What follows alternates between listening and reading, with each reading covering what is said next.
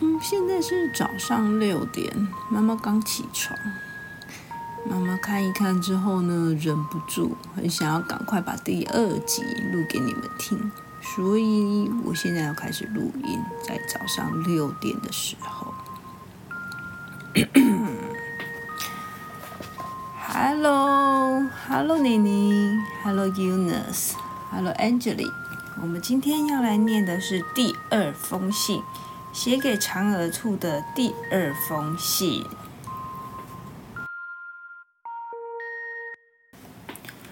沮丧的长耳兔，你最近情绪低潮，没有努力的动力，整个人仿佛陷在泥沼里，软趴趴，提不起劲。怎么会这样呢？我听见你说，我永远不会成功。我很好奇，是什么样的挫折让你有这样的想法？想法虽不是真实，但是想法能驱使人走向真实。相信命运的人，对于引燃的巧合称之为宿命，我则称之为暗示。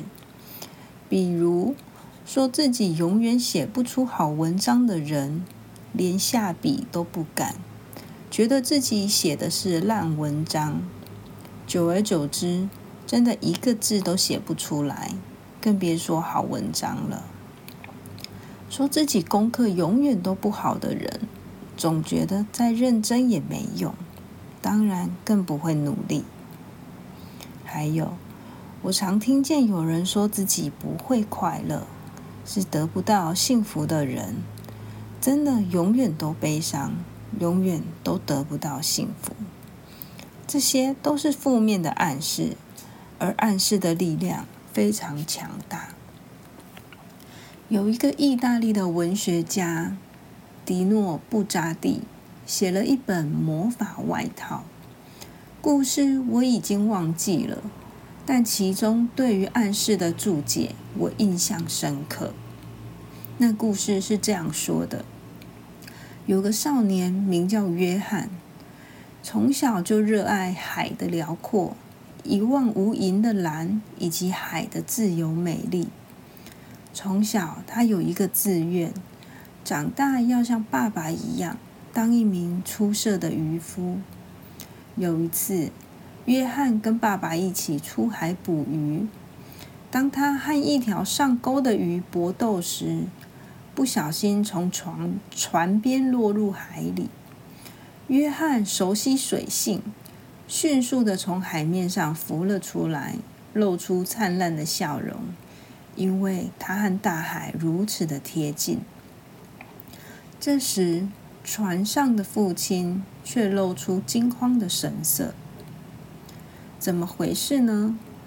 原来，一条五彩斑斓的大鱼出现在海面上，朝约翰迅速逼近。大海未靠近之前。约翰的爸爸已迅速将约翰救起，驾船驶回岸边。五彩大鱼似于似乎选定目标，紧紧跟随，非要追上渔船才罢休。约翰困惑了：不是要出海捕鱼吗？为什么被鱼追赶呢？此刻，爸爸惊恐的告诉约翰：“儿子。”你这辈子都不能到海上来了。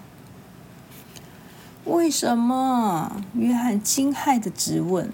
他是这样的热爱海洋，他立志要成为一名渔夫啊。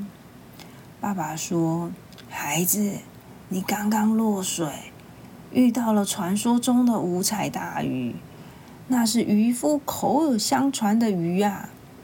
只要落水的人被选定。”大鱼就会锁定一辈子，不管你在海洋的什么地方，它都会如影随形的追逐你，把你的船给撞翻掉，或者是凿穿掉，达到目的才肯罢休。但是，当渔夫是约翰的愿望啊，这下全泡汤了。约翰带着遗憾与愤怒，生怕被大鱼吃掉。不敢再到海上，有几次啊，他才刚靠近岸边，就看见大鱼很像凶神恶煞的靠近他。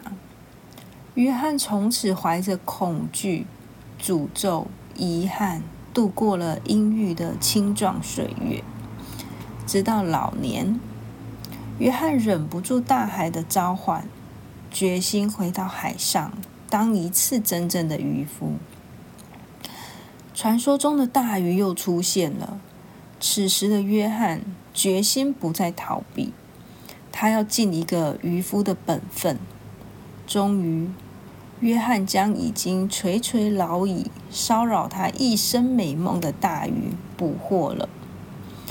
约翰在处死大鱼之前，非常生气的质问他：“你这个恶魔，为何是我？”为何如影随形的跟踪，毁了我的幸福？长耳兔，你猜猜看，大鱼为何要追他呢？大鱼痛苦的说：“我的确是不断追寻你，但你为何称我为恶魔呢？我不了解。”那是我身为使者被赋予的任务啊！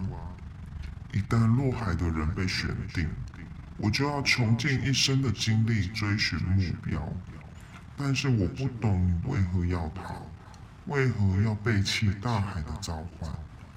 我身上带着一颗神奇宝石，将带给你一辈子的幸福、快乐、财富。我一心要交到你手上。但是，一切都太晚了。